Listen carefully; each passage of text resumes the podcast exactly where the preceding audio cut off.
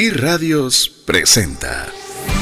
Hemos sido llamados a dejar una huella, a vivir una vida abundante y feliz. Es tiempo de pasar a un nuevo nivel. Es tiempo de una trascendencia financiera. Aprendamos a honrar a Dios con lo que tenemos a la mano para ser un canal de bendición a otros. Trascendencia financiera. Muy buenas tardes, tengan todos. Es un verdadero gusto poder compartir con usted una tarde más de trascendencia financiera. Esperamos poder hacer valer su tiempo que pueda dedicar a este programa, que usted pueda salir mejor de cuando usted inició a escuchar el programa, conozca algo nuevo, algo diferente, alguna aplicación práctica que le ayude a poder trascender financieramente, como bien lo dice el nombre del programa. Si usted es primera vez que nos está escuchando, déjeme decirle brevemente qué es lo que usted puede esperar del mismo. Básicamente somos un grupo de personas que nos juntamos para poder compartir conocimiento, poder compartir algunos consejos, poder compartir algunas aplicaciones que nos ayuden a hacer buen uso de los recursos, específicamente o más eh, enfocados en el buen uso del dinero pero no solo para tener más, no solo para pagar las deudas, no solo para tener apenas para sobrevivir, sino tener lo suficiente para poder, por supuesto, proveer a nuestra familia, por supuesto, para agradar a Dios con el buen uso de, la administración de lo que Él nos provee, pero también para poder compartir con aquella mano amiga que tanto necesita alguien que le pueda ayudar en un momento particular, un momento específico. Así que si usted le gustaría trascender financieramente, pues bueno, usted está en el programa apropiado para que podamos compartir respecto a este tema. Queremos decirle también Usted puede ser parte de nuestro listado de difusión VIP exclusivo dedicado únicamente para trascendencia financiera. Y esto lo puede hacer a través de lo que es la vía del WhatsApp. Usted nos escribe al WhatsApp 59 19 05 42. Se lo voy a repetir en breve, pero si usted aún no es parte, pues únicamente nos tiene que mandar su nombre y su apellido y listo. Ya con eso usted es parte de nuestro listado VIP de difusión a través del WhatsApp. ¿Qué puede usted esperar a través de ese canal de comunicación?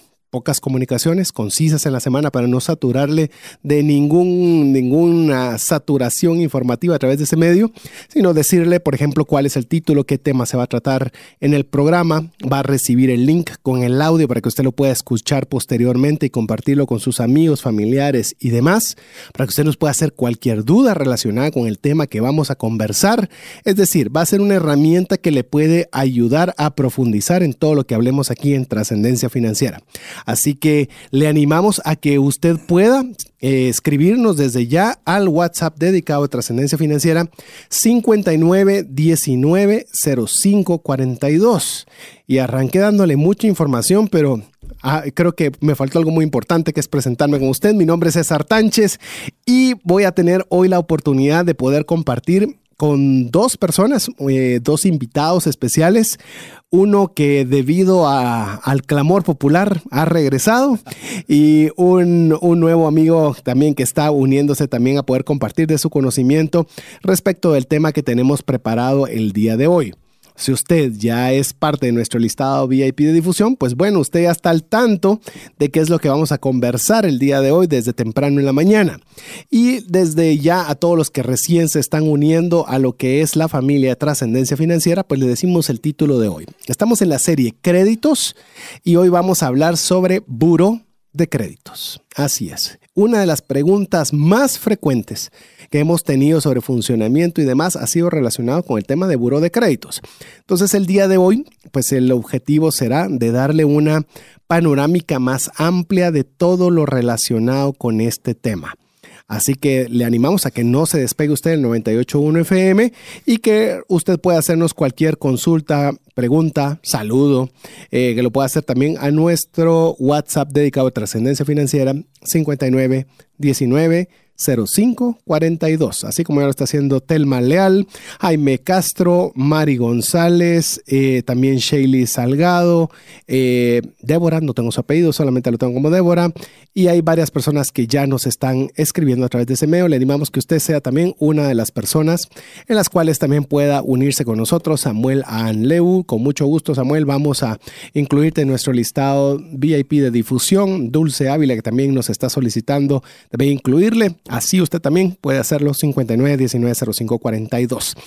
Habiendo dicho eso, haciendo una introducción un poco extensa, mientras siguen entrando eh, buena cantidad de personas, un saludo, Débora Soberani, ya nos puso su apellido, muchas gracias Débora, ya vamos a incluir tu apellido en el listado, eh, Janet Estrada, Aldrin Bonilla, eh, Carlos Arevalo, bueno, Alma Lemus, bueno, hay muchas personas, no las vamos a poder decirlas todas, pero ya sabe usted dónde nos puede localizar. Pero para iniciar, ya con los amigos que me están acompañándome hoy en cabina, voy a empezar por el, regreso de la serie. Vamos a ver, ya no es el Jedi regresa, sino ahora regresa.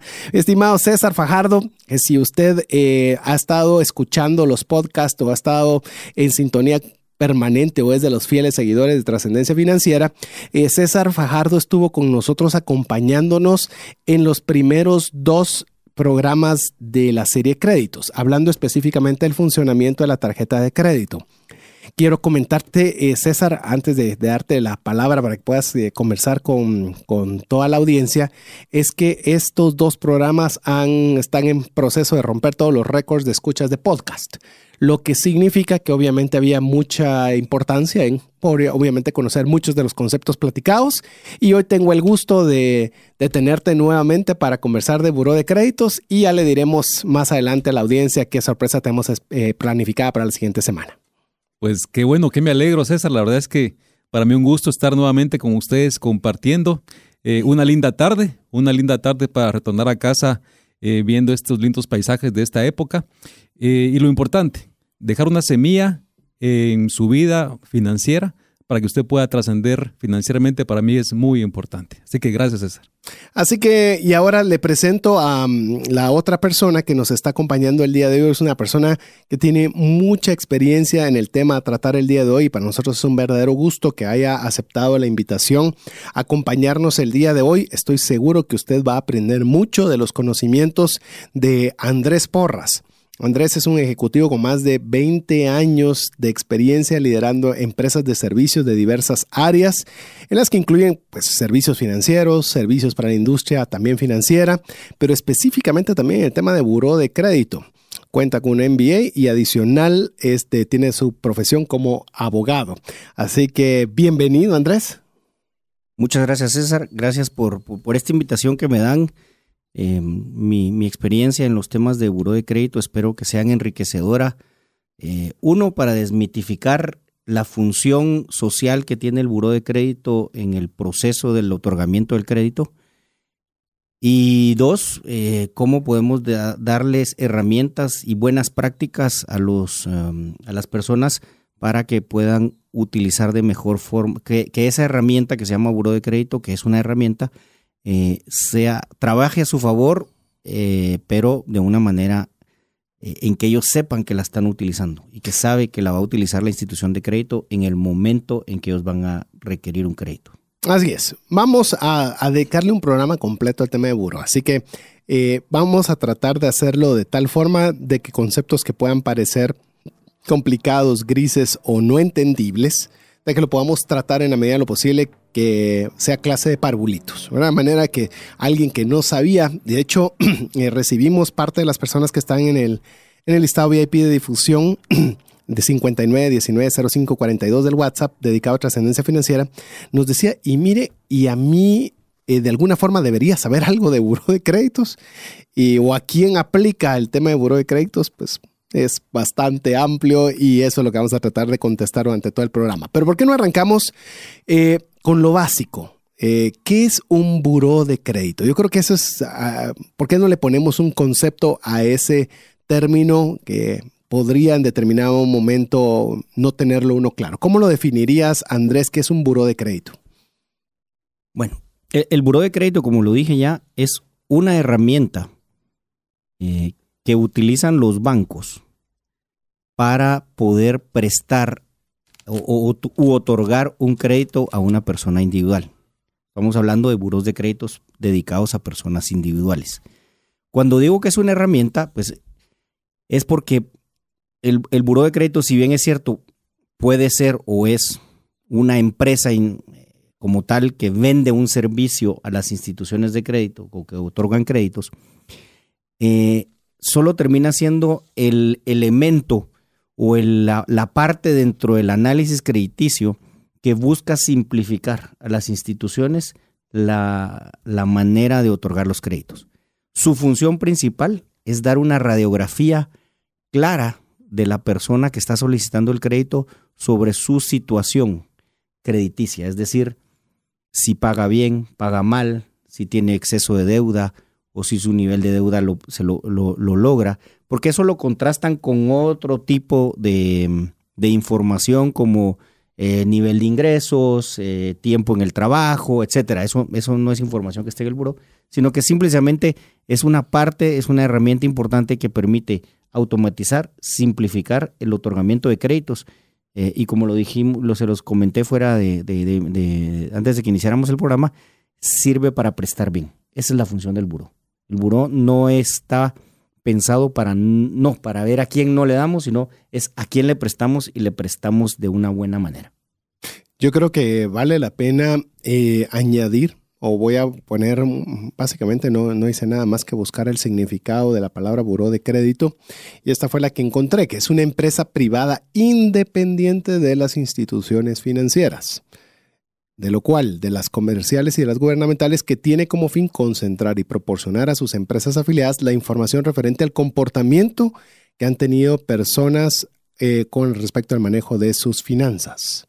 Es decir, eh, cuando mencionaba, cuando estabas mencionando el concepto sobre buró de crédito, Andrés, eh, básicamente darle o no préstamo a una persona no es el buró el que la da, la da la institución financiera a la cual el buró lo que da es una radiografía financiera de la persona que está o se está exponiendo para darle el crédito. ¿Ando bien? ¿Palabras más, palabras menos? Creo que eh, ya me quitaron el trabajo de experto aquí, güey. es correcto. O sea, el buró, como, como lo menciono, no es el que toma la decisión. El, el que toma la decisión es la persona que está dispuesta o la institución que está dispuesta a otorgar el crédito. Ellos tienen unos parámetros, unas políticas dentro de las cuales se da. Nuevamente, como lo digo, lo que hace el buró es simplificar esta, esta labor, este trabajo, mostrando, como lo dijiste muy, muy correctamente, esa radiografía histórica. Pero esa radiografía histórica puede tener unos límites. En mi experiencia, cuando yo estuve en instituciones de este tipo, la experiencia iba hasta cinco años atrás. Porque se entiende que en la vida de una persona hay ciclos eh, donde podemos estar financieramente mal y por lo tanto nos, se nos complica el cumplir nuestros pagos. Y hay ciclos eh, y hay épocas en la vida en que podemos estar muy bien y pagamos muy bien. Entonces, eh, una de las cosas importantes que, que teníamos en el buró es que la data entre más fresca sea que haya en el buró mía como Andrés Porras es mejor porque es información más fidedigna. Ah, data más antigua solo puede viciar el proceso o puede dar una información no, no adecuada. Y, lo digo desde el punto de vista positivo y negativo, en el sentido de decir, puede ser que me prestaron mal porque antiguamente, hace más de cinco años, yo era una excelente paga, pero perdí mi trabajo y entré en una... Y si esa información no está, está mm, desactualizada, es, lo mismo. Igual pasa si yo hace más de cinco años tenía problemas financieros y me costaba pagar y ahora estoy muy bien, monté una empresa o tengo un excelente trabajo y estoy estable, eh, que no pierda ya la oportunidad y que no pierda la institución de crédito la oportunidad que tiene de hacer negocio conmigo. Eh, aprovechando lo que dice Andrés, les quiero comentar que la dinámica que vamos a tomar en este programa es que Andrés va a estar conversando mucho sobre el tema de, del buró. El buró es una empresa, como bien lo decía César, una empresa privada. En Guatemala este, tenemos también algo que está regulado. Entonces yo voy a estar conversando sobre temas vinculados al sistema financiero guatemalteco. Y tenemos eh, en Guatemala, eh, digo tenemos porque somos guatemaltecos, eh, un centro de información muy similar a un buró, pero no es un buró. Es un centro de información que todas las entidades financieras reportan todos los meses lo que los clientes o su actividad crediticia al cierre de un mes. Así que la dinámica va a ser, Andrés va a estar comentando temas de buros desde el punto de vista empresa privada que se dedica a eso y su servidor va a estar comentando temas vinculados a nuestro eh, centro de información que está a cargo de la Superintendencia de Bancos. ¿Cuál podrías decir, aprovechando para ir poco a poco segmentando esto, que es una diferencia, porque se parecieran muy similares los dos conceptos? ¿Cuál podría ser alguna diferencia entre la que está supervisada por la Super y, la, y un buro de créditos independiente? Bueno, tal vez la, la principal es que la que está regulada a cargo de la Superintendencia de Bancos eh, tienen acceso únicamente las entidades que están fiscalizadas por la CIF, para no ser la palabra tan larga, eh, CIF y SIB. Eh, entonces, esa es una diferencia marcada. O sea, alguien que no esté supervisado por la CIF no tiene acceso a esa información. ese es uno. Dos, em, dentro de los análisis que hoy por hoy se están haciendo para realizar o otorgar una tarjeta de crédito, un préstamo, es regulado que las entidades financieras lo consulten. ¿Por qué? Como bien decía Andrés, es para otorgar un mejor préstamo, es para no sobreendeudar a una persona, porque ahí se puede ver su nivel de endeudamiento y se calcula una capacidad de pago. Perfecto, ok, no se preocupe, si todavía usted tiene dudas, apenas estamos calentando los motores. Vamos a ir avanzando y sé que conforme vamos avanzando vamos a ir aclarando este tema de buro de créditos. Recuerden que estamos en la serie créditos. Eh, buro de créditos está obviamente compuesta de dos palabras, lo que es el buro y lo que son créditos. Por decirle algo para que usted tenga una idea, también el tema de buro no se circunscribe únicamente a créditos, hay distintos buros. Y usted dirá entonces que es un muro porque ya, ya me está haciendo bolas. Por ejemplo, va a poner uno en el cual, eh, si usted me escucha de buen tiempo, sabrá que tengo eh, la bendición de tener una corredora de seguros. Y en el tema de gastos médicos, por ejemplo, está el buro médico. Es decir, cuando usted llena una solicitud donde dice eh, cómo está su salud, si tiene o X, Y enfermedad, si ha ido a un hospital o no, y usted pone lo que, bueno, debería poner lo que es real. Pero en caso usted ponga una información equivocada, usted se va a decir cuenta, ah, logré engañarme a, la aseguradora poniendo información. O se le olvidó. O se le olvidó, o lo hizo intencional, cualquiera de las dos.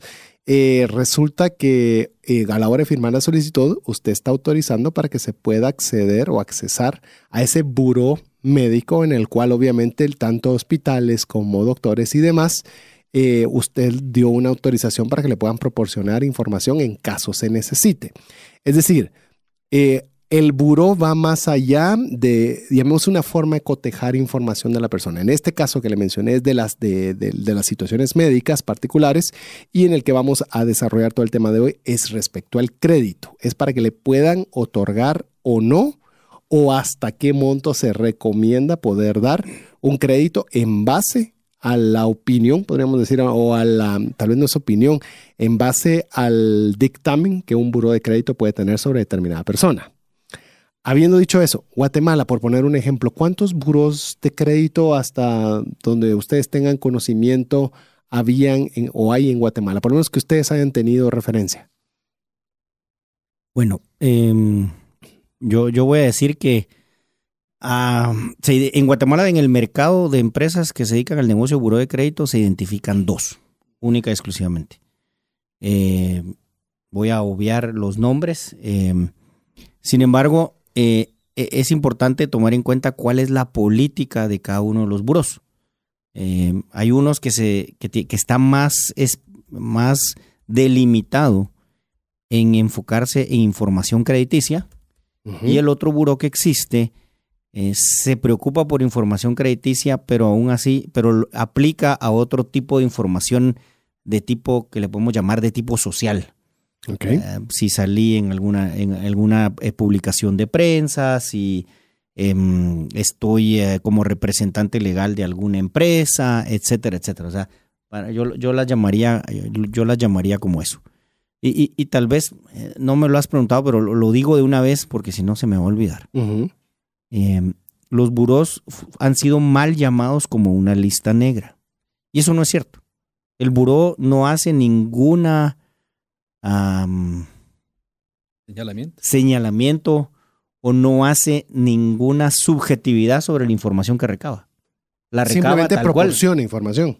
Lo que hace es toma la información de distintas fuentes y la pone en un formato adecuado que al usuario final, que en este caso son las instituciones que otorgan créditos o que las requieren para, para identificar eh, a, la persona, eh, puedan verlo de una manera más amigable. Eh, luego más adelante vamos a hablar de, los scores y demás, pero, pero la función del buró es tomar la información tal cual. Y lo que yo quiero empezar a, meter aquí en, un poquito en el, en el tintero es que al final, eh, si un buró de crédito es puramente crediticio y se preocupa de la, de la, de la, de las, de la forma y de la historia de forma de pago que yo tengo, ¿de quién resulta ser la responsabilidad de que yo salga bien o mal, y pongámoslo bien o mal entre comillas, porque al final salgo en una radiografía tal y cual. Si yo Correcto. Tengo, si yo tengo rota el brazo, un hueso, ¿qué va a salir? Tengo roto el hueso. Así es. Eso es, bueno, sí, para mí salud es malo, ¿verdad? Eh, eh, entonces, eso es lo que hace. Realidad. pero es la realidad. Lo que hace es, sacar adelante la realidad. Entonces, lo que creo, creo que vamos a irnos orientando hoy, y te lo propongo, César, es, es cómo hago para estar mejor en el buro porque es parte del juego. Eh, al final es un juego. Todo lo que hacemos es un juego, de una u otra forma. Eh, incluso eh, antes de, darle la palabra a César, ese es el objetivo de toda esta serie. Le digo, una de las series más controversiales que hemos tenido, pero también una de las mayores participaciones masivas que hemos tenido a través de todas las redes en las cuales usted nos puede encontrar. Porque si usted se ha dado cuenta, hemos hablado de tarjetas de crédito, pero no atacándolas es conociendo cómo funcionan. Y si las tarjetas de crédito son bien utilizadas, por supuesto que va a tener beneficios. La utiliza mal, como lo hemos hablado, si come de más o come malos alimentos, pues siguen siendo alimentos, pero nos van a hacer daño al cuerpo. Igual es el tema del buró, que nosotros aprendamos cómo funciona para poderlo utilizar adecuadamente. No solo quería agregar únicamente que eh, existen burós que son adicionales a lo que decía Andrés, que, que son más de dos, pero que no se dedican a comercializar abiertamente eh, datos, sino que básicamente son, son gremios que se van uniendo, comparten su información. ¿Para qué? Para enriquecer ese análisis financiero que cada quien tiene. Hay que recordar que alguien que presta está tomando un riesgo de prestarle a alguien. Si usted le presta a 10 familiares, este, la estadística dice que 5 le van a pagar y 5 no. Entonces, póngase del lado de alguien que está prestando a, a vamos a poner una cantidad de clientes, a 100 mil personas. La probabilidad de que no le paguen también existe. Entonces el buró de créditos lo que permite es un escudo, servir como un escudo para esas empresas que hoy por hoy están otorgando un préstamo. Así que ahí, eh, pues hay ciertos gremios que se reúnen y comparten información para qué? Para otorgar créditos más sanos. Sí, eh, de hecho quiero decirle que como hoy en día el Internet es sumamente fácil poder accesar cualquier información, eh, ponga buró de, buros de crédito en Guatemala y automáticamente le aparecen varios de ellos, los cuales usted seguramente ha tenido algún tipo de transacción. Quiero decirle que yo he ingresado a las páginas de Internet de estos buros. Son páginas muy claras, muy claras, como lo hice con las 18 emisores de tarjetas de crédito. Aquí tengo todas las ventanas abiertas. La gran mayoría especifican su tasa de interés, el tipo de beneficios que tienen, el tipo de tarjetas. Eh, como le digo, de alguna forma sencilla, supuse que iba a ser un análisis por tarjeta, pero vi que había unos emisores que tienen 40 tipos de tarjetas, entonces como que me desanimé. Eh, pero si usted puede ingresar, le digo, va a encontrar una información bastante clara. Digo, eh, porque esa es otra cuestión que uno, uno tenía antes en mente, es que está está escondido y saber dónde, pues no, póngalo en, el, Google y ahí le aparece. De hecho, hay una página sobre todos que está bastante, pero bastante clara, en la cual le va a resolver buena cantidad de dudas si es que no la logramos resolver nosotros durante el programa. Pero la idea es que usted pueda saber que el buró de créditos, eh, ¿qué es? Eh, como ya, ya lo tratamos de describir brevemente, cómo se origina, se origina pues específicamente para prestar un servicio y quisiera tal vez solo aclarar cuando mi tocayo César mencionaba sobre el tema de la comercialización de datos. No es que lo están comercializando a usted, porque uno rápido piensa esa comercialización de datos, ¿qué es lo que están haciendo? No, hay una información y por esa información, para que puedan acceder a esa información, pues obviamente cobran un fee, de eso es de lo que vive un buro de créditos y a través de eso es que se hace. No es que anden vendiendo su información a diestra y siniestra. Que esa va a ser la pregunta que quizás me va a gustar que arranquemos con esa pregunta al regresar de la buena música que usted disfruta siempre en el 98.1 FM. Eh, ¿Quiénes tienen acceso a esa información? Porque esa es otra cosa. Uno podría pensar, entonces cualquiera puede saber cómo estoy. Pues bueno, esa es una pregunta que, que vamos a responder al regresar. Recuerda, estamos hablando de buró de crédito. Eh, si usted recién inicia y quisiera haber escuchado el inicio del programa o no va a poder escuchar el programa completo, muy fácil, escríbanos al WhatsApp dedicado de trascendencia financiera 59 sea parte de nuestra lista de difusión específica para trascendencia financiera y le estaremos enviando por esa misma vía el audio. Aquí mi buen amigo Jeff, que ya le dije que es más famoso que su servidor, él se encarga ahí de que lo tener rápido para que usted pueda tener acceso y poderlo escuchar, compartir con todas las personas que usted eh, desee. Vamos a ya estar, estamos viendo todos los mensajes. Vamos a hacer algunos saludos al regresar y algunas consultas. Ojalá la mayoría podamos resolver. Si no, ya le vamos a contar qué vamos a hacer al respecto. Así que le dejamos en buena compañía aquí en 98.1 FM disfrutando de excelente programación que usted no debe despegarse nunca de 98.1 FM. Hola, te saluda César Tánchez y tengo una pregunta para ti. ¿Te gustaría ir más rápido y más lejos en tus finanzas? ¿Te gustaría tener finanzas saludables y mantenerte así? Esa es la razón por la cual te animo a que tú puedas profundizar cinco pasos para una vida abundante y feliz a través de leer este libro con el mismo nombre, más rápido y más lejos en sus finanzas. Estoy convencido que este libro te ayudará a establecer tu propósito, a liberarte de gastos y de deudas y de muchas herramientas que serán importantes para que puedas tener una vida abundante y feliz. Puedes adquirir este libro en las principales librerías de Guatemala y si tú vives fuera de las fronteras de nuestro país, puedes hacerlo a través de Amazon en versión digital o en versión física. Espero que tú puedas disfrutar de esta experiencia para tener una vida abundante y feliz. WhatsApp exclusivo para trascendencia financiera. 59190542.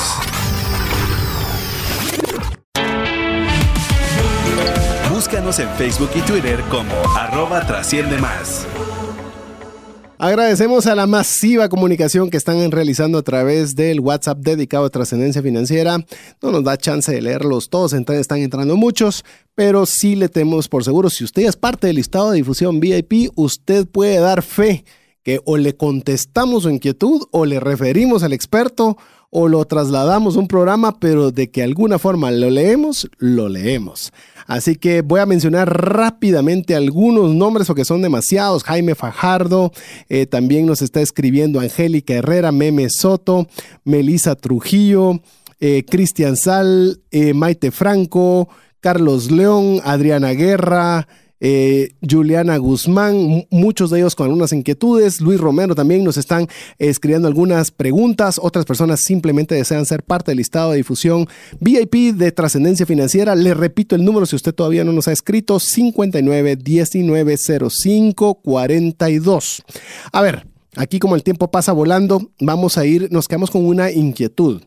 Eh, el tema de la comercialización de datos, que a veces se puede interpretar de que se puede estar vendiendo mi información.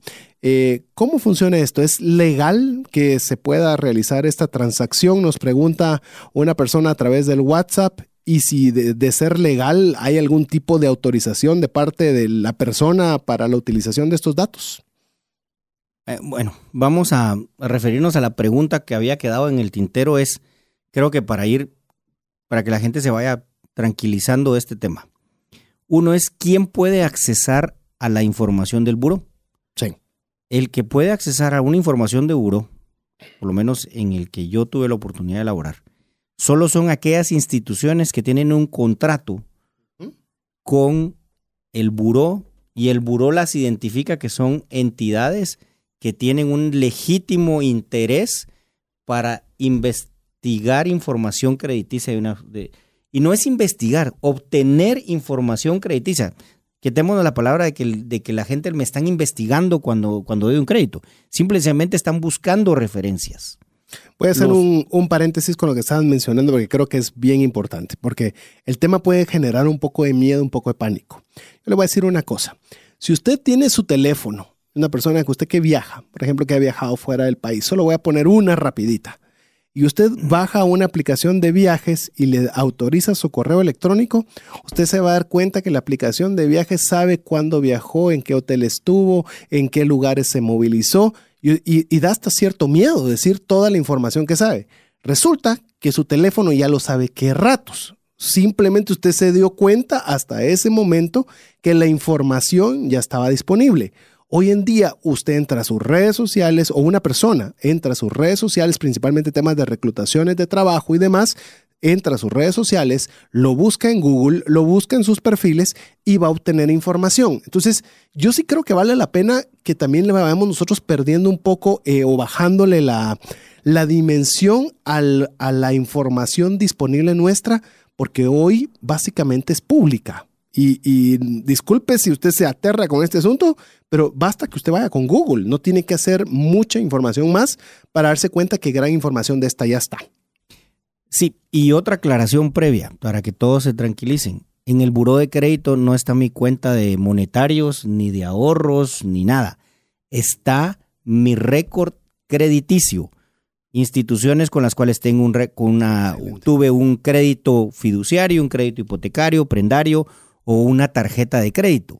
Porque a veces la gente confunde, es que ahí saben mucho de mí, van a saber cuánto dinero tengo en el banco. No, jamás. Eso nunca se va a hablar con una institución financiera que, preste, que, que, comparta esa información. El buró de crédito tiene la radiografía de mi historial crediticio. Y la gente que sea, que en, mis, en, mi, en mi experiencia, la gente que se aterra del buró de crédito es aquella que lamentablemente tuvo una época de mala paga, no voy a decir si fue de vacas flacas. De vacas flacas y no pudo pagar bien. Y cuando va y pide una, eh, un, crédito, en una institución, eh, se lo niegan y le dicen, mire, es que usted salió malo en el buro de crédito. Sí, efectivamente salió mal porque tiene un mal récord crediticio. Pero eh, no estamos, no se está diciendo nada más que la verdad de lo que pasó. De lo que ha pasado en los últimos cinco años, y fueron cinco años. en los últimos cinco años. Porque el negocio en, los, en, la mayoría de países del mundo está regulado. Entonces ellos son, son las autoridades las que dicen cuál es el máximo de información que puedo tener, qué debo estar, qué debo, qué debo poner.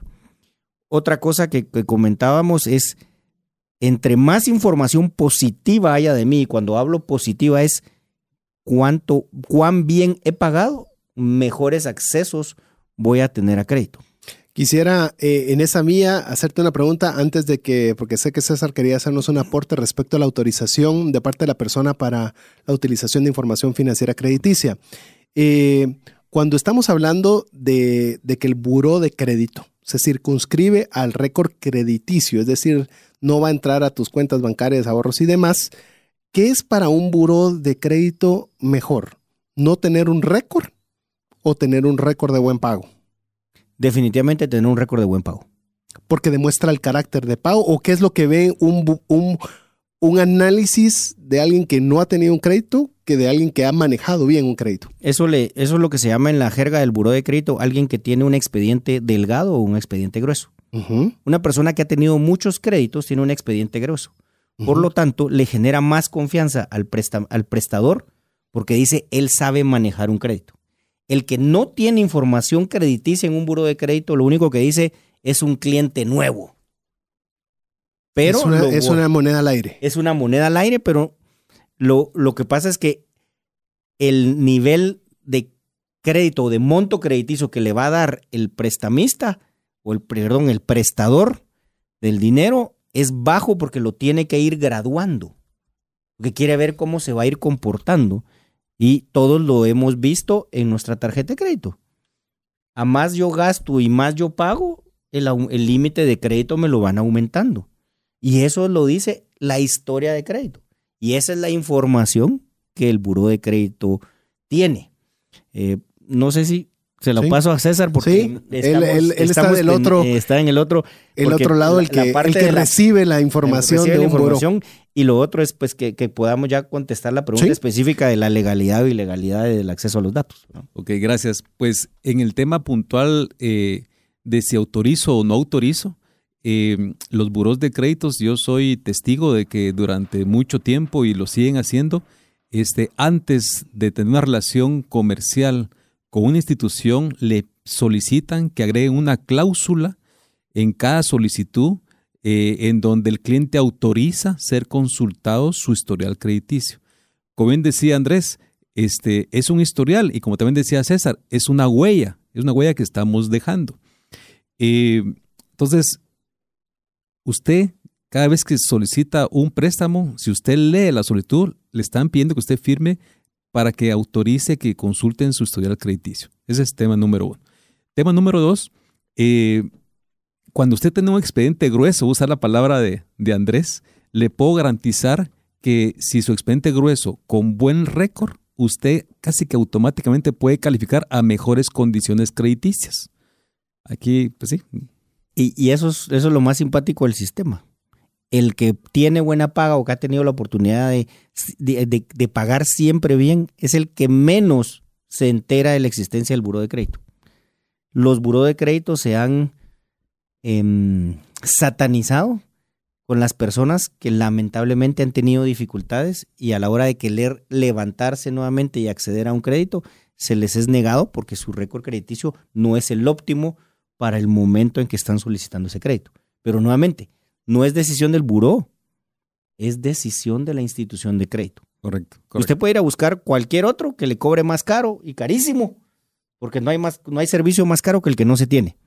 Entonces, si usted se está volviendo a levantar, le va a tocar pagar tasas más altas de interés, eh, pues obviamente no se vaya a terminar yendo en un usurero, yo creo que se lo hablaron en otros. No, no los incluimos en créditos el tema de la No vaya ahí, pero sí le va a tocar estar con, tasas de interés mucho más altas y poco a poco, conforme usted vaya demostrando su valía crediticia, esas tasas pueden ir bajando y su propio récord crediticio del buró de crédito le puede ayudar a usted para negociar con su institución financiera. Y solo para terminar ahí, entonces el expediente grueso con, información positiva de su récord, a usted le permite tener mejores condiciones, se lo puedo asegurar. Usted puede ir a dos o tres instituciones a hacer la misma cotización de préstamo y usted puede negociar condiciones favorables para usted. Ahora, si usted está iniciando un proceso de récord crediticio, es joven o durante años pues eh, no tuvo récord crediticio, pues de alguna manera eh, no es que no le confíen, pero como no tiene récord, pues de alguna manera también su condición lo ponen como en un cliente estándar a precios estándar y con condiciones estándar. Así que el récord crediticio le puede favorecer muchísimo cuando usted tiene un expediente grueso, como bien decía Andrés. En esta, en esta vía, ¿querías decir algo, Andrés? Sí, tal vez, no sé si me estoy adelantando, pero. A ver. Eh, miremos el buró de crédito como la persona a la cual la, informa, la, la, entidad crediticia llama para pedir referencias que creo que algo, algo habíamos comentado en, durante el corte musical, que básicamente por ahí es el origen de un buró. Exactamente. Es cuando querías darle o no a una persona y pedís referencias. Mira, conoces cómo es César, eh, cómo lo has visto, cómo paga. Eh, y, y, esa referencia entonces se volvió obviamente una persona proveedora de información para quien quería eh, prestar plata en este caso. Sí, y, también para alejar un poquito los miedos de están comercializando como información, porque eso es lo que se ha vuelto ahora en la, er, en la época tecnológica e informática que estamos, que señores, todos estamos ya en alguna base de datos, querramos o no querramos estarlo. Pero los buros de crédito nacen, yo en la empresa que trabajé, el negocio tiene más de 50 años o casi 60 años de existir. Eso era mucho antes de que existieran las computadoras con la capacidad de procesamiento de ahora o a veces no existían. Y esa compró un buró en, una, en otro país del mundo que tiene más de 100 años de existir. Entonces, vean el buró de crédito como una referencia. Entonces, como cuando a nosotros nos piden una, re- cuando estamos eh, pidiendo un trabajo, estamos solicitando un trabajo, nos piden aplicar a un trabajo, llamamos a un amigo a decirle, mira, puedo ponerte como referencia laboral. Eso es lo que está haciendo el buró, es la referencia crediticia. Entonces, vayan al buró, averigüen qué puede pasar, y si eso, pues me imagino que más adelante lo vamos a hablar, y, y- y vean cómo pueden ir mejorando su situación de récord crediticio, que al final depende única y exclusivamente de yo pagar en tiempo. Y Y solo bien. para cerrar el círculo de esa pregunta de que, que quién tiene acceso a mi información, entonces ya cerramos el tema de, las, de los buros, pues solicitan que usted firme y autorice. Lo mismo pasa en las entidades financieras reguladas. También usted firma en la solicitud que usted autoriza que revisen su historial crediticio. Y como hablamos al inicio, ese, esa central de riesgos que está eh, regulada por la CIV, eh, todas las entidades financieras la consultan. Eso quiere decir que muchos, muchos bancos o, instituciones financieras no consultan buros externos. Se, se- se enfocan en consultar la central de riesgos que ellos participan activamente todos los meses proveyendo información, como decía Andrés, positiva y negativa. De hecho, podría ser incluso una mezcla de todas, que pueda solicitar a diversos buros más adicional ella, dependiendo del caso y dependiendo de la situación.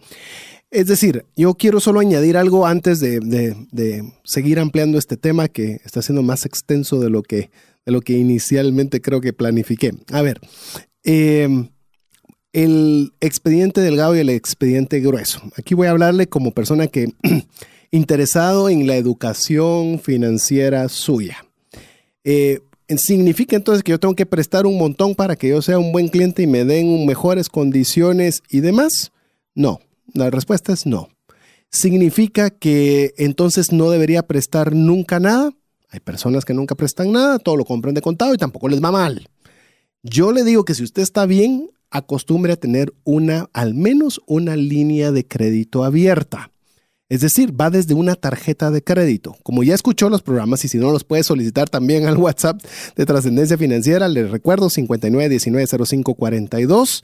Eh, básicamente, utilícela bien, páguelo como es acorde, no entre en atrasos, no entre en mora, eh, compre únicamente lo que ha presupuestado Pague y contado. eso pague de contado o incluso financiamiento, porque media vez esté pagando en, es decir, el mejor uso, por supuesto, es contado, pero si en determinado momento usted se ve en la necesidad de financiar ante buró de crédito, lo que estamos hablando el día de hoy, su récord va a estar bien, porque es una persona que está pagando en las cuotas acostumbradas y demás. Eso va a generar de alguna forma, que es lo que yo lo veo, incluso lo recuerdo conversado con, con la semana pasada con el tema de las cooperativas, es que se ve el carácter de la persona. Me gustó cómo utilizaron ese, esa, esa frase. Y es cierto, si una persona se le confía un dinero y ese dinero de, de forma recíproca se está respondiendo a esa responsabilidad pagando acorde, pues obviamente habla muy bien de nosotros. Recordemos los proverbios de Salomón. eh, mejor que las muchas riquezas es el buen nombre. Y ese buen nombre efectivamente es lo que nosotros hacemos al utilizar adecuadamente el dinero. A ver, eh, me, gu- oye, hay un par de preguntas relacionadas que quisiera, por lo menos que están en la misma línea antes de seguir avanzando con este tema. Eh, nos preguntaban si los buros de crédito obviamente participan también con lo que son recursos humanos, reclutamiento en diversas empresas para las eh, adquisiciones o no de trabajo.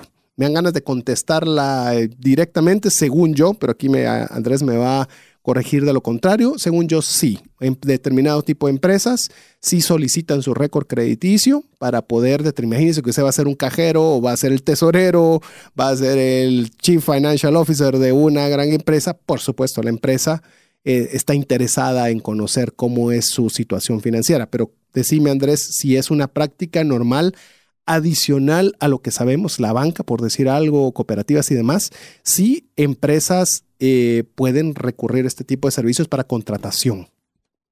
Em, la- voy, a, voy a tener que em, cambiarte ahí la, la Sí. respuesta. A ver. Para un buro de crédito, esa no es su función. Eh, el buro de crédito no debiera meterse a comercializar información relacionada para puestos de trabajo. Eh, que si es enriquecedora, no te lo voy a negar, por supuesto. Y, más que mi amigo César eh, aquí eh, trabaja en instituciones financieras donde, por si alguien yo le voy a, como decías, va a ser cajero, va a tener dinero y tiene problemas de pago de deudas, la tentación es muy grande, ¿va? En la, como dirían, el, más justo hasta en, en una posición equivocada puede ser contraproducente. El, más justo, en, arca abierta, en arca abierta hasta el más justo peca.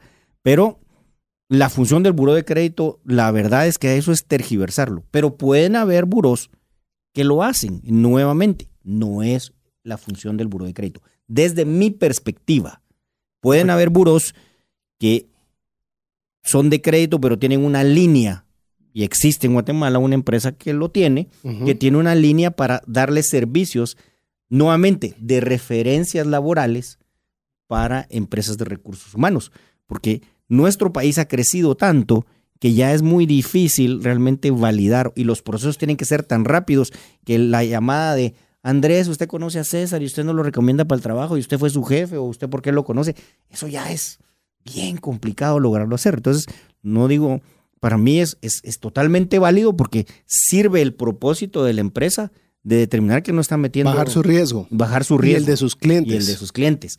Pero si nos referimos estrictamente a un buro de crédito como yo lo conozco, no debiera meterse en esa línea. En la parte eh, respuesta directa, ¿tiene acceso una empresa de reclutamiento al buró de la CIF? No, no tiene acceso. Nunca va a tener acceso. Al de la CIF. Al de la CIF. Este, los bancos consultan un récord crediticio de los colaboradores para ver su nivel de endeudamiento. La mayoría sí. ¿Por qué? Porque los bancos manejan historial crediticio, manejan saldos promedio de la gente. Entonces, las personas que trabajan en un banco tienen que tener la honorabilidad eh, puesta a través de una madurez de su récord crediticio. Si alguien trabaja en un banco y está sobreendeudado, es una alarma. alarma de que algo está pasando en su vida personal. Entonces, eso es muy delicado para los que son empleados bancarios.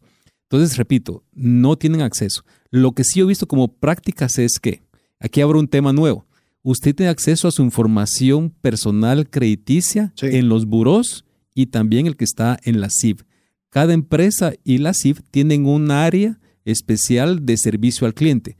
Usted llega con su DPI, se identifica y le dan su historial crediticio. Entonces hay empresas que le dicen, por favor, tráigame su historial crediticio, porque como saben que sí puede ir a la zona 1 a hacer su, su, trámite, su gestión, entonces automáticamente, pues eh, si usted está interesado en un empleo, tiene que ir a hacer su gestión y va a presentar su certificación que le provee o el buro o la central de riesgo de la CIF. Y quiero decirle que cuantas personas les puedo decir que vayan a la superintendencia de bancos a pedir su récord crediticio, es un trámite eh, absolutamente gratuito, personal, eso sí no puede enviar a nada y tiene que ir usted con su DPI y bastante detallado. Ahí está, una radiografía es poco, esa es casi tomografía, está así por capas, le van a decir absolutamente todo lo que usted puede encontrarle.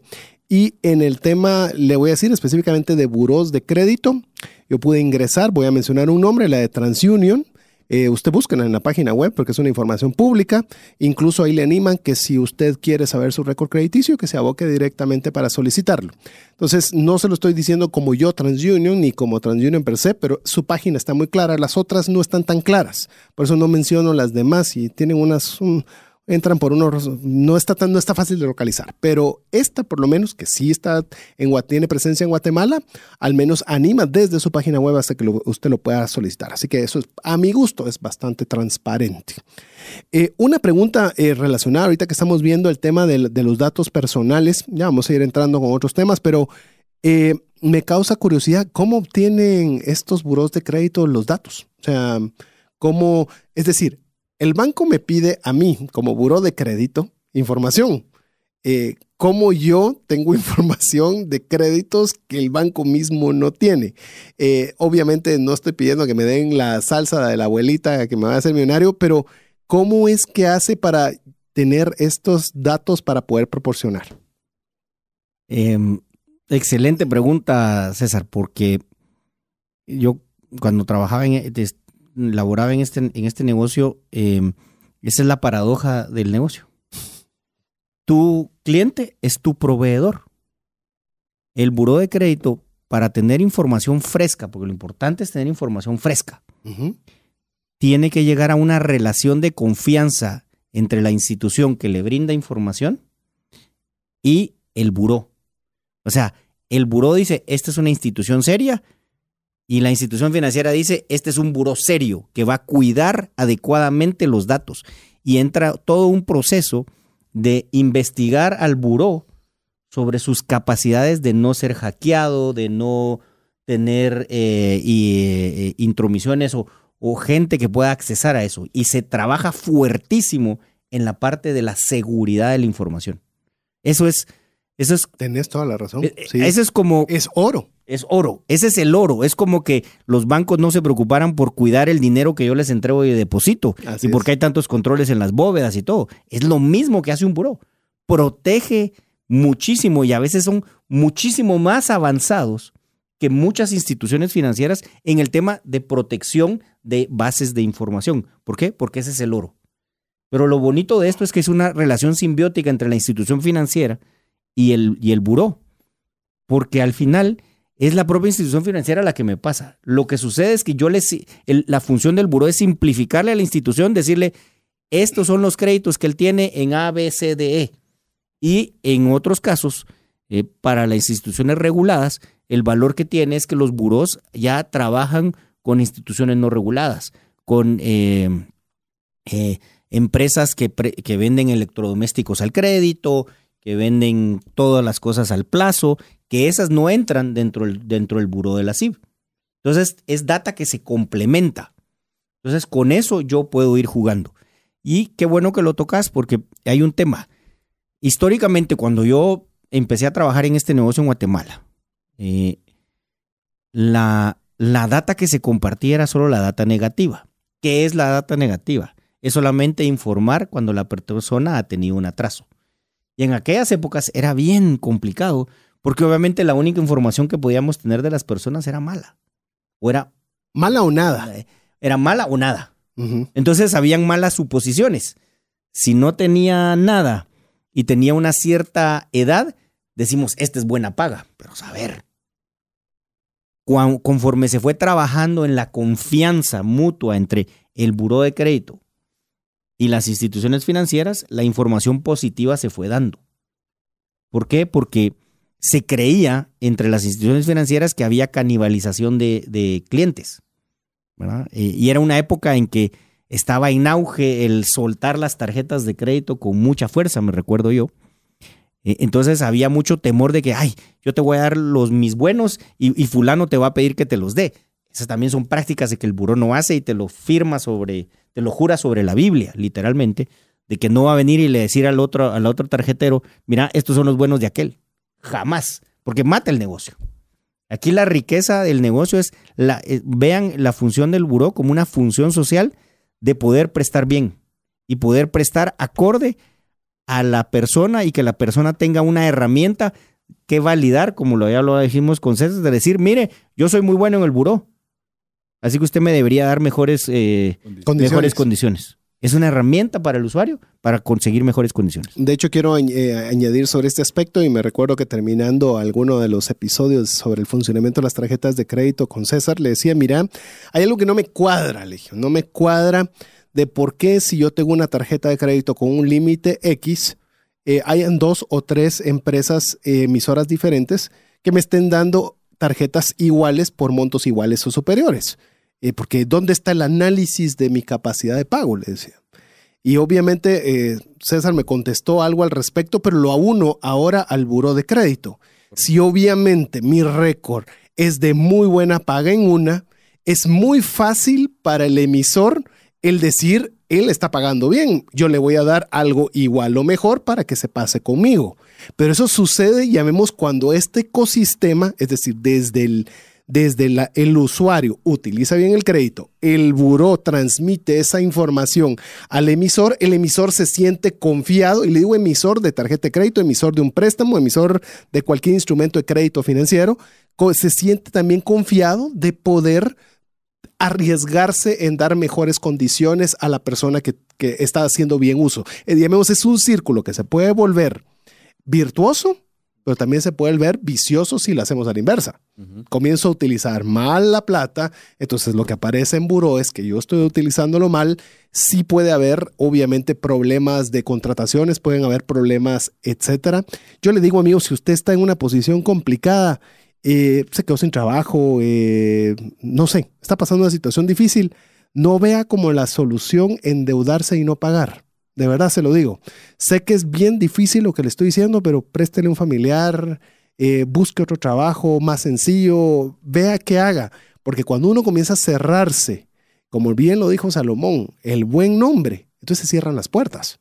Entonces ya no le van a dar crédito, entonces ya no va a conseguir trabajo. Entonces la situación que estaba mal, en lugar de ponerla mejor con ese tipo de actitudes, eh, y no lo digo actitudes como que usted no quiera hacerlo, pero ese tipo de acciones es mejor que actitud. Ese tipo de acciones lo que está haciendo es poniéndose sobre el hoyo que ya hay, se está poniendo una gran piedra encima. Y eso no es culpa del emisor, eso no es culpa del buró, eso es culpa a veces de nosotros en la desesperación tomar este tipo de decisiones que no son las más acordes. Entonces yo le digo, cuando uno está en una situación complicada, veamos qué forma, pero que no sea el crédito, el mal uso del crédito el que tengamos en mente. Y solo para cerrar lo que estaba aquí conversando Andrés, es importante que usted considere que cuando el récord de crédito eh, o, la huella que usted deja lo provee cualquier empresa que usted haya prestado o usted tiene una, un contrato de compra y venta o, un, o servicios donde mensualmente tiene que pagar. Eh, desconozco, pero me hace pensar, las telefónicas, usted deja una huella en las telefónicas. Si usted tiene un plan postpago, este, usted deja una huella de récord crediticio. Si usted tiene una línea en su casa, usted deja una huella de récord crediticio. Si usted arrenda para una empresa inmobiliaria, usted deja una, una, huella crediticia. Entonces, toda esa, esa huella que usted va dejando, los buros las van recabando. Ese es su trabajo, como decía Andrés, andan buscando minas de oro de datos. Y algo importante, en la mayoría de los casos su nombre no aparece, aparece un número. Usualmente es un número. De, hecho, hay, hay normas de seguridad que ese número se convierte en un token, que no voy a meter a hablar del tema de token, pero ya no se ve ni siquiera el número y mucho menos su nombre. Es un número de referencia que uno intercambia información. ¿Por qué? Porque se protege la identidad de las personas. Wow, interesante, muy interesante. Al regresar de escuchar buena música, quiero decirle que voy a arrancar con una pregunta que hemos estado como que sobrevolando, pero quiero ponerle una definición, que es un historial de crédito, que eso es realmente lo que estamos hablando en tema de buro de crédito, que es un historial de crédito. Eso vamos a responderle, a regresar, siempre recordándole que usted puede escribirnos como una gran cantidad de personas lo están haciendo a través del WhatsApp dedicado a trascendencia financiera. Le animo a que usted nos pueda escribir y ser parte de desde ya, ya sea tenga alguna duda o simplemente quiere que le mandemos el audio y usted esté informado de todo lo que sucede en trascendencia financiera, le voy a dar el número 59 19 05 42. Le repito, 59 19 05 42. Vamos a buena música. Hola, te saluda César Tánchez y tengo una pregunta para ti. ¿Te gustaría ir más rápido y más lejos en tus finanzas? ¿Te gustaría tener finanzas saludables y mantenerte así? Esa es la razón por la cual te animo a que tú puedas profundizar cinco pasos para una vida abundante y feliz a través de leer este libro con el mismo nombre, más rápido y más lejos en sus finanzas. Estoy convencido que este libro te ayudará a establecer tu propósito, a liberarte de gastos y de deudas y de muchas herramientas que serán importantes para que puedas tener una vida abundante y feliz. Puedes adquirir este libro en las principales librerías de Guatemala y si tú vives fuera de las fronteras de nuestro país, puedes hacerlo a través de Amazon en versión digital o en versión física. Espero que tú puedas disfrutar de esta experiencia para tener una vida abundante y feliz. WhatsApp exclusivo para trascendencia financiera. 59190542. Búscanos en Facebook y Twitter como arroba trasciende más. Es un verdadero gusto poder compartir con usted a través de estos micrófonos su servidor César Tánchez y en esta oportunidad muy bien acompañado y muy agradecido con nuestros amigos que nos están acompañando, personas expertas en temas de finanzas y también específicamente el tema del día de hoy, Buró de Crédito, César Fajardo y Andrés Porras hablando sobre este tema de Buró de Crédito. Eh, queremos agradecer también a las múltiples comunicaciones que están escribiéndonos a través del WhatsApp dedicado a trascendencia financiera. Eh, 59 190542, como lo está haciendo Oli Castañeda, Donald Esquivel, también nos están escribiendo, uy, entran un montón de mensajes en lo que trato de ver. Héctor Aguilar, Angélica Calderón, Estuardo Rivera, Paola Pantaleón, Evelyn Arita, Alexander Benjamín, Nelson Cifuentes, bueno, muchos. Así que vamos a tomarnos el tiempo. Si es una pregunta específica y si no escuchó todo el programa completo, nosotros se lo vamos a mandar aquí. Mi estimado Jeff va a tener el link del audio listo para que se lo podamos enviar el día viernes. Lo puede usted esperar. Lo importante es que usted esté en nuestra base Así, media vez usted nos ha escrito un mensaje de WhatsApp, eh, usted lo va a recibir. Le voy a dar el número para que ya entremos en la recta final del programa. 59 19 05 42. A ver, dejamos la inquietud respecto de qué es el famoso historial de crédito. Eso es, eso es sobre lo que al final es la materia prima de lo que es un buro de créditos. Yo le voy a describir la definición que yo tengo acá la que logré encontrar es historial de crédito es un informe objetivo de la actividad crediticia que utilizan los otorgantes de crédito para determinar si la persona representa un nivel de riesgo aceptable para que dicho otorgante le conceda un préstamo. Este informe contiene información reportada por las compañías con las que usted tiene negocios o que le han otorgado un crédito. Creo que está bastante claro, por eso me gustó esta definición, y esto puede eh, acarrear la siguiente pregunta. ¿Qué información incluye mi historial crediticio? Eh, le voy a describir brevemente también lo que, lo que está, lo que logré encontrar para usted. La información de identificación del consumidor con el nombre, número de identificación expedido por el gobierno, historial de su pago en cuentas otorgantes de crédito, registros públicos que puedan afectar su solvencia, incluyendo quiebras, algún tipo de embargos, sentencias judiciales, comentarios eh, acerca de la información que se considera incorrecta, huella de consulta, esto aplicará tal vez a algún, no sé, no sé si aplica a Guatemala, una huella de consulta que registran las compañías que han solicitado su historia de crédito reciente, ¿sí? ¿No? ¿Aplica a Guatemala? Sí, sí, aplica la a Guatemala. Huella, la huella, que ahora lo estaba comentando a César, eh, la huella es importante. A ver, ya, ya, les voy a explicar por qué. No, no, no sé si quería, no, no quería ahí terminé. Así que dale de una vez qué es la huella. Voy a ir a la huella. Por, ¿Por qué la huella de consulta? Es que, eh, y, aquí les dejo este tip, sea cuidadoso cuando usted esté en problemas de, acceso a crédito, sea, mm, tal vez no, lo, no voy a decir cuidadoso, sea estratégico de a dónde va a ir a pedir el crédito. Porque no por meter 10 solicitudes de crédito le van a dar en alguno.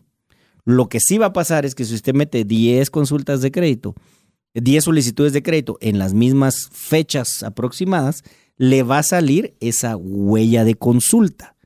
¿Eso qué le va a decir a su prestador que tiene la costumbre de revisar? Porque también el buro de crédito se utiliza para revisar situaciones en un momento dado de mi cartera, para saber si empiezo a tener algún usuario en riesgo.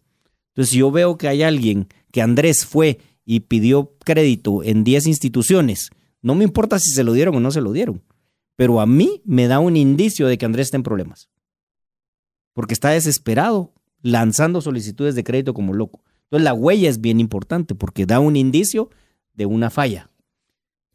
También la huella, si yo ya estoy en problemas y lo que ando es viendo qué hago, nuevamente, ser estratégico. La huella me dice a mí eh, qué tanto eh, me... Pues, la huella dice quién lo ha consultado recientemente. Entonces, ahí es donde hay un primer indicio de o, hay un problema, o eh, que anda haciendo este tratando de pedir crédito por todos lados. Y en esa misma vía quiero añadir, eh, amigo, usted puede decir, bueno, eh, esto me afecta o me puede afectar un libre desempeño de una actividad X. Sí, definitivamente sí. Le voy a decir de los países que tenemos referencia, Estados Unidos. Ahí existe el puntaje. Ahí, dependiendo qué score financiero tiene usted, así le van a decir qué tasa de interés le van a dar para la hipoteca de una casa, así le van a dar para una tarjeta de crédito, es decir, y es una información pública. O sea, Estados Unidos llega a un nivel que es público. Usted sabe cuánto tiene score y bajo qué situaciones eh, se ha actuado bien o desempeñado mal o cómo lo puede mejorar o cómo puede perjudicarlo. Esto está llegando a Guatemala, llamemos de alguna forma un poco más sencilla, pero ya el tema de score ya es algo que ya se están manejando en buros de crédito. Me gustaría, Andrés, que comentaras brevemente cómo funciona el tema del score, porque no queremos terminar el programa sin ver la pregunta, quizás la pregunta del millón de todos. ¿Qué pasa con mi récord crediticio si está mal? Si está mal, cuánto tiempo dura, cómo lo puedo mejorar, se puede restaurar, se limpia, se borra, etcétera, que va a ser una parte que le vamos a dedicar. Así que no se me desespere, eso lo vamos a ver, pero salgamos del tema del score, que ya se está comenzando a manejar acá. El score em, no es nada más que un, es un sistema, es un resultado actuarial estadístico de cómo me he comportado yo pagando mis créditos. Lo que da el score es según el, el resultado que tengo, que va de 0 a 1000, em, me dice la probabilidad de pago o impago de la deuda para el que está consultando. A más bajo la probabilidad de impago es mayor, a más alto es. ¿Qué es el score? Es simplemente los que están familiarizados con el béisbol. Eso es, entre más turnos al bat yo tuve y pegué de hit, más alto, voy a tener. Entonces mi average tiene que subir. Entonces, eh, en Estados Unidos lo que yo reconozco y lo que yo entiendo, porque no conozco cómo se está manejando en Guatemala, es que los scores arriba de 700 son buena paga. Los que están por debajo de 700 a 500, mm, ya hay un problema. Abajo de 500 ya son mala paga. Pero como, como lo decís ciertamente, César, el nivel de score que tengo, o sea, el puntaje que tengo, eh, eh, me establece a mí para poder tener mejores condiciones crediticias, mejores tasas crediticias como bien hablábamos en el primer programa, en cuando hablamos de tarjeta de crédito, es una tendencia. Y le quiero decir que el buró también es una tendencia. Este, cada vez más las empresas que, que prestan este, están consultando los buros, generan sus propios scores. ¿Para qué? Para que de manera automática este, sea mucho más ágil el otorgamiento. Cuando usted va a una institución y le dicen, mire, eh, hoy le, contesto, efectivamente le contestan en una hora. ¿Por qué? Porque utilizan un, score para identificar si es, eh, se le puede otorgar un préstamo o no se le puede otorgar un préstamo. Así que es una tendencia para que esa, ese tema usted sepa que, que continúa en el tiempo. Con lo que mencionaba, mm, con lo que mencionaba César, yo quiero decirle algo mío. El burón yo lo veo como una herramienta útil y me gustaría que fuera más generalizada de lo que ya está.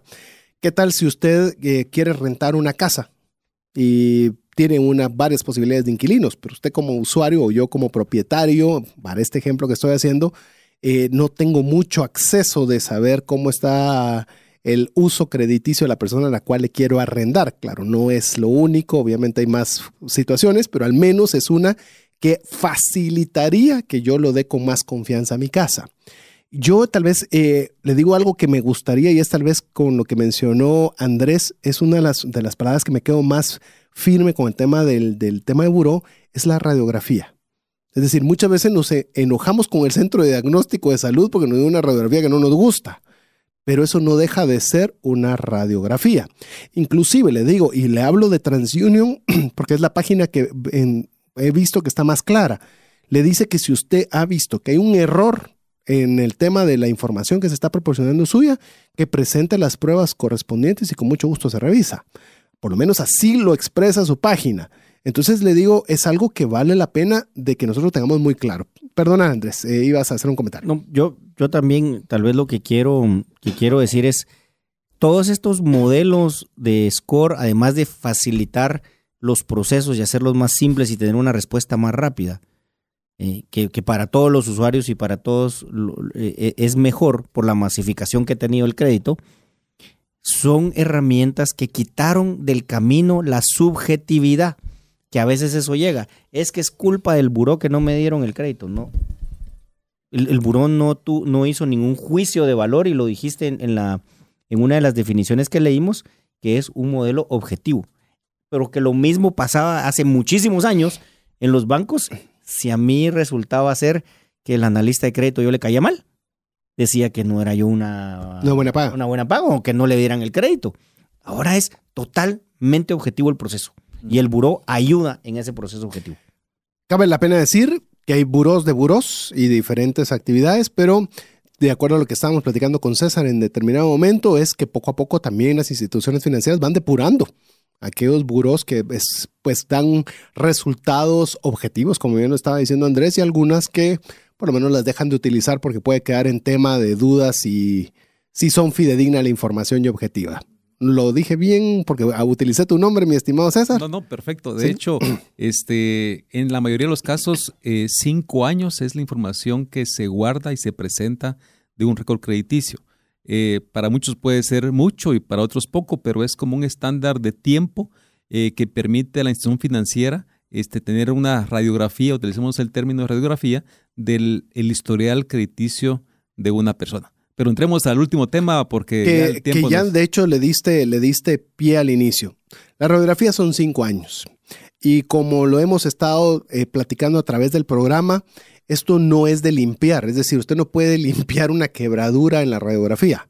O sea, la radiografía va a salir con cinco años. ¿Qué ha hecho en esos cinco años? No hay para dónde. Si ha sido mal utilizado el crédito, ahí está la radiografía y esa no se puede limpiar. Lo que sí se puede hacer es qué pasó con esa quebradura de brazo que usted tenía. Pues se le entablilló, como se hasta comenzó a tomar medicinas y poco a poco el hueso comenzó a pegarse y demás. Entonces, cuando usted comienza a hacer esa reconstrucción, usted comienza, en el caso específico que hicimos de la quebradura, a recuperar movilidad y demás. Lo mismo sucede con los temas de, de la información o su historial crediticio que tiene usted en un buró. A raíz de esto, habían algunos ejemplos que creo que vale la pena que conversemos con usted de cómo reconstruir, ya que queda claro que no lo puede limpiar, como la palabra, y es una palabra recurrente que nos diga, ¿cómo lo limpio? No hay forma de limpiarlo, pero sí se puede reconstruir. Inclusive, oiga, y voy a arrancar yo con un ejemplo y voy a dejar que mis amigos prosigan a, a raíz del pie del ejemplo.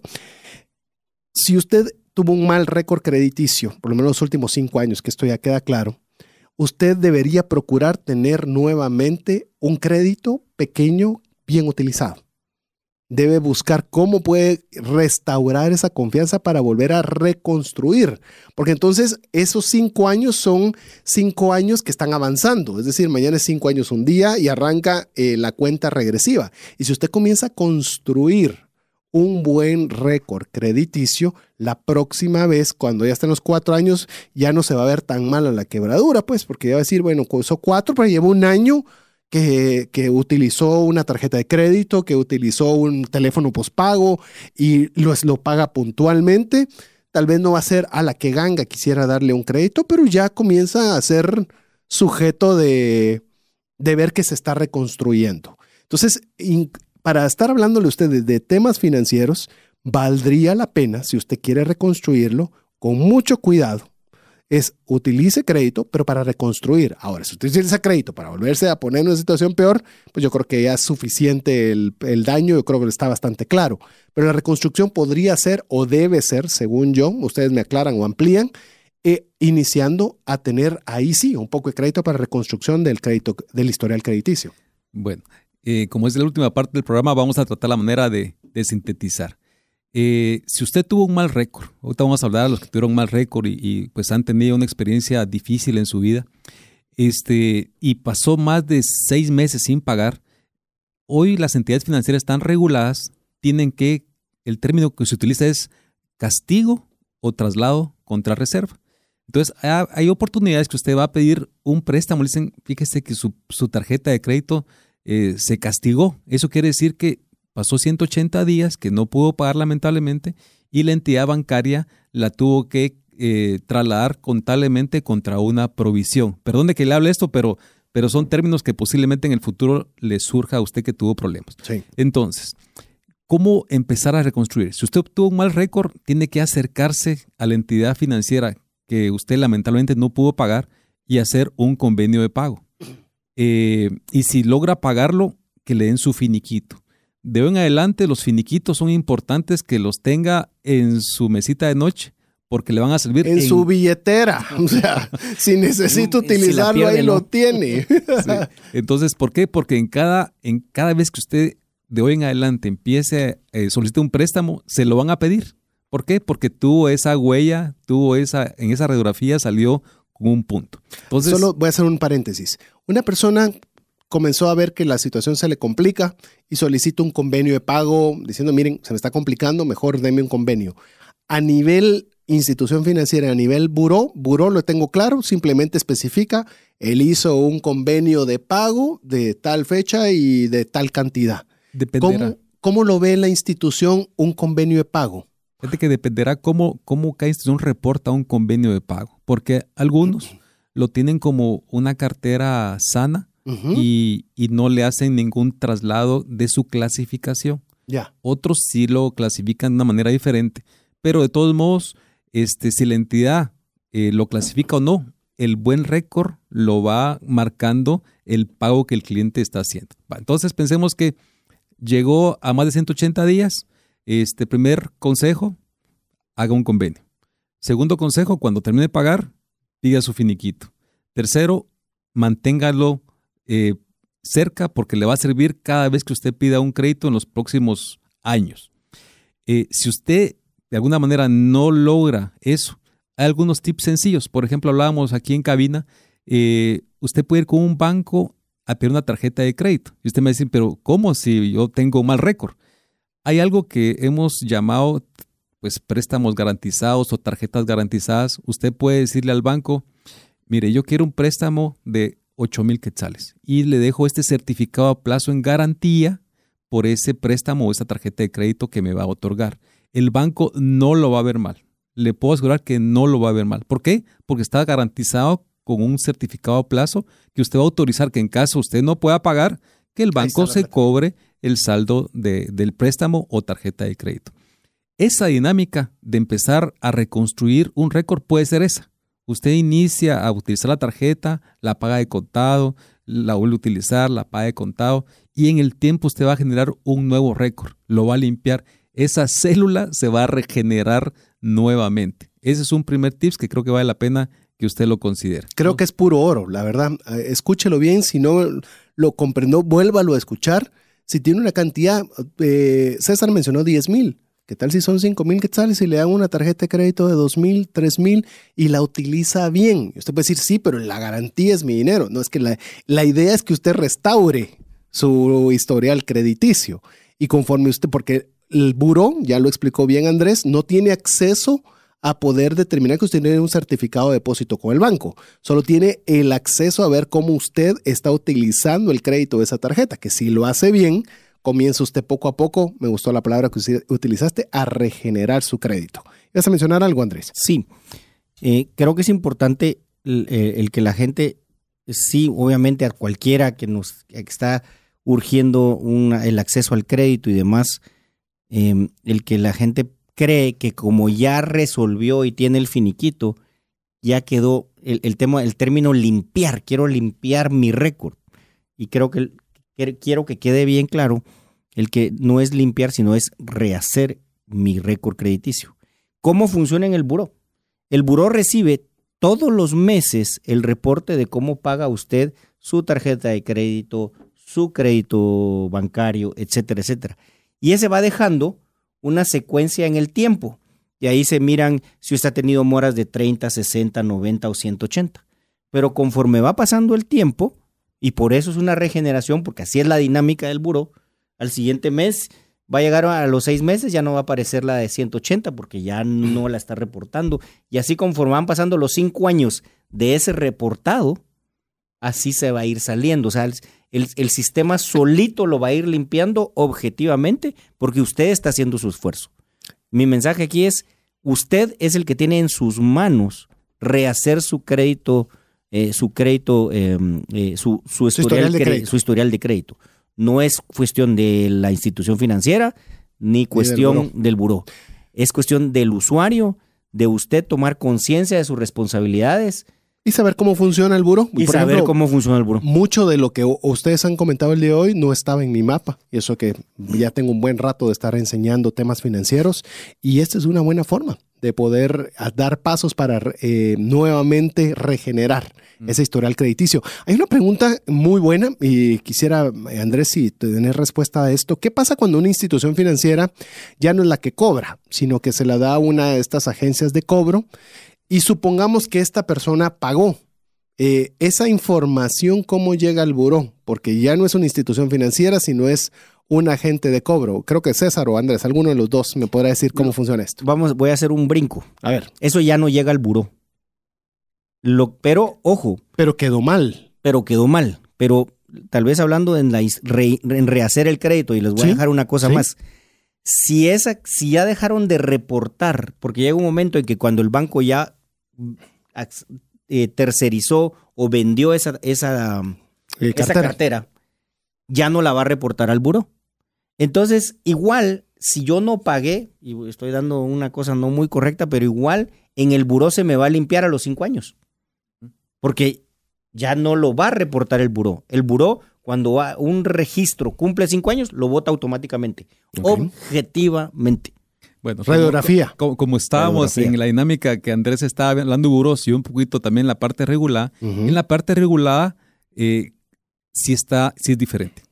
Por ejemplo, cuando una institución financiera pues subroga esa, esa cartera. Subrogar es que cede a un tercero, para las personas que no sepan qué es subrogación, cede a un tercero el cobro en nombre que tenía el, el derecho sobre el cobro. El derecho sobre cobro. Así es. Entonces, eh, ya el ente regulador está solicitando que la entidad financiera indique a quién se la subrogó. Pensemos se llama empresa A. Entonces el banco, el banco amarillo dice que se lo vende o se lo subroga, perdón, a la empresa A. Entonces, cuando usted ya pagó con la empresa A, lo que tiene que hacer es ir otra vez a la zona 1, a la oficina de servicio al cliente de la CIF y mostrar su finiquito. De alguna manera ahí se actualiza o ir con la empresa o ir con el banco con el finiquito a pedir que actualizan el registro, porque lo tienen que actualizar, se tiene que actualizar. Así como quedó la huella, en ese sí, quedó la huella de que lamentablemente se castigó el término que utilizaba, eh, también queda la huella que ya pagó a través de la empresa A. Excelente. Me voy a meter en una área que no es mía, pero para que entiendan el tema de la castigada. El castigo que le toca a un banco es el pecado mortal más grande que le puede cometer un deudor. Y por eso es que es tratado de esa forma, así es como yo lo entiendo. Es un término. Es un término que creo que se explica casi por sí solo. A ver, hay una pregunta, eh, no, es un comentario, es un buen comentario. Dice que una persona resulta que tenía una mala referencia, fue a, una, un buro de crédito y resultó que luego de, de, ver qué había sucedido, había un homólogo, un nombre igual, obviamente tuvo homónimo, perdón, homónimo en el cual obviamente tuvo que proporcionar toda la información respectiva. Le tomó cuatro meses, pero se aclaró el tema. Es decir, puede resultar obviamente, ¿por qué cuatro meses? Porque obviamente usted puede llevar una documentación y esa pasa a una investigación para corroborar que obviamente la información presentada es fidedigna y hacerlo. Eso quiero decirle que eso sucede hasta en Estados Unidos cuando usted entra, aunque usted lleve su visa. Hay una persona que no quería Estados Unidos, que ingrese y lamentablemente se llama igual a usted, eh, yo tengo amigos los cuales ya van con suficiente tiempo porque ya saben que van a ir a esperar en la salita porque hay una persona que se llama igual. Es decir, eh, otra vez, no es el buró, no es la tarjeta, no es el crédito bancario, es conocer cómo funcionan estos instrumentos financieros para utilizarlos bien. Y una vez bien utilizados, obviamente van a ser de mucho beneficio para todos. No quiero terminar el programa sin darle a usted la oportunidad de que pueda seguirnos escribiendo a través del WhatsApp. Es un tema extenso, pero creo que hemos abarcado bastante para poderle dar algunas ideas de cómo poder usted tener un buen récord crediticio y el funcionamiento de un buro de crédito. Le recuerdo nuestro WhatsApp dedicado exclusivo para trascendencia financiera es 59190542. Ahí usted nos puede escribir y podemos tener una comunicación constante y segura para que usted también pueda escuchar nuevamente el audio que mi buen amigo Jeff lo tendrá disponible el viernes a más tardar. Le repito una vez más, la última vez que lo digo en el programa, 59 19 05 42. Con esto eh, llegamos al final del programa. Voy a permitir que mis amigos acá puedan despedirse, no sin antes decirle que la próxima semana estaremos cerrando la serie de créditos. Y va a ser una, un cierre en el cual vamos a hacer preguntas y respuestas de todos los temas platicados en la serie. Hay muchas cosas que pudimos abarcar y otras que quizás quedaron ahí ahí al aire. Así que si usted tiene alguna relacionada, le aconsejamos primero que escuche los audios de toda la serie. Y si hay algo que no contestamos, pues es la buena oportunidad para que cerremos la serie. Andrés, estoy muy agradecido de que hayas hecho tiempo en venir, eh, que nos hayas aclarado muchísimo el tema de buró de créditos. Yo eh, tenía alguna idea, investigué un poco a la hora de presentarme hoy en cabina pero voy con un panorama mucho más claro. Te agradezco muchísimo y me imagino que la audiencia también con todos los comentarios que hay de que hayas estado con nosotros el programa el día de hoy. a ustedes, César y César, eh, por la oportunidad que me dan. Em, pues quiero dejar claro que yo no ya no pertenezco ni trabajo en esa industria, pero considero que es mi labor como guatemalteco y como ciudadano educar a las personas de algo que yo tuve la oportunidad de conocerlo por dentro. Gracias a ustedes y qué bueno que existen en Guatemala programas como este que tratan de educar a las personas, especialmente en el tema financiero, porque el que el, la, el, tema de ser analfabeto financiero no es porque yo pude haber ido hasta Harvard, pero, sí, pero puedo ser un analfabeta financiero si no sé manejar mis herramientas adecuadamente y ustedes están haciendo esa, esa labor. Muchas gracias. Los bendiga por eso. Muchas gracias Andrés y voy a dejar también que se despida mi compañero de fórmula de toda esta serie de créditos. César Fajardo, muchas gracias por, no digo solo esta vez, sino las veces que me has apoyado y la próxima semana que estarás conmigo también compartiendo cabina. Ha sido un verdadero gusto también contar contigo en esta serie. Bueno, yo me quiero despedir eh, con un consejo que creo que lo importante del programa de, me gusta el nombre, trascendencia financiera, es eh, dejarle un consejo. Si su historial crediticio eh, para mí es importante decirle que la foto, o tal vez me, voy un poquito atrás. Cuando usted toma una foto, usted dice, voy a salir bonito en esta foto y se prepara, se pone su mejor traje y se toma la fotografía. La fotografía de su historial crediticio se hace el último día de cada mes. Eso quiere decir que si usted su tarjeta le tocaba pagar el día 10, pero no pudo pagar el día 10, usted tiene hasta el 30 o hasta el último día de ese mes para pagar. ¿Por qué? Porque la fotografía es a tomar a las 12 de la noche del último día del mes. Así que usted tiene la oportunidad de pagar y esa mora que tuvo el día 10 de ese mes, este, y si usted la paga el último día, no va a quedar registrada en su huella crediticia de ningún buró, ni tampoco el que se está regulado. Así que usted tómese la fotografía el último día de mes pagando, aunque durante el mes haya tenido algún atraso. Así que me despido usted, muchas gracias por escucharnos y será un gusto acompañar la próxima semana. Así es, así que le recuerdo 59 19 05 42, el WhatsApp dedicado a trascendencia financiera. A todos los que están, nos hayan escrito alguna vez a ese número de WhatsApp, recibirán el día viernes el audio completo. Yo mismo quiero volverlo a escuchar. Hay muchos términos, muchas ideas que creo que vale la pena para tener un buen historial de créditos. 59 19 05 42, el WhatsApp dedicado a trascendencia financiera. Yo quiero cerrar el programa nuevamente recalcando lo que dijo Salomón en los Proverbios. Mejor que las muchas riquezas es el buen nombre. Hoy en día, en, nuestras, en nuestra vida cotidiana, el historial crediticio es parte muy importante y vital del buen nombre. Cuidémoslo. Si nos ha ido mal por la circunstancia que sea, ya usted obtuvo ideas para poderlo restaurar. Eh, cinco años es mucho, podrá decir usted, sí, pero cinco años se construyen iniciando el día de hoy. Cuando menos sienta, los cinco años ya pasaron y ya usted nuevamente tiene un buen récord crediticio. Así que en nombre de los de Jeff los controles, quien nos, como siempre, nos tiene ahí listos y preparados para tener ya el programa listo para el día viernes. César Fajardo, Andrés Porras y su servidor César Tánchez. Esperamos que este programa ha sido de ayuda y bendición y esperamos contar con el favor de su audiencia en un miércoles más de trascendencia financiera. Feliz noche y que Dios le bendiga. Hemos recibido herramientas prácticas que nos ayudarán a trascender más, no solo para beneficio propio, sino de nuestro prójimo. Esto fue Trascendencia Financiera porque honramos a Dios cuando usamos bien los recursos que administramos. Hasta nuestro próximo programa. Esta es una producción de iRadios Guatemala Centroamérica.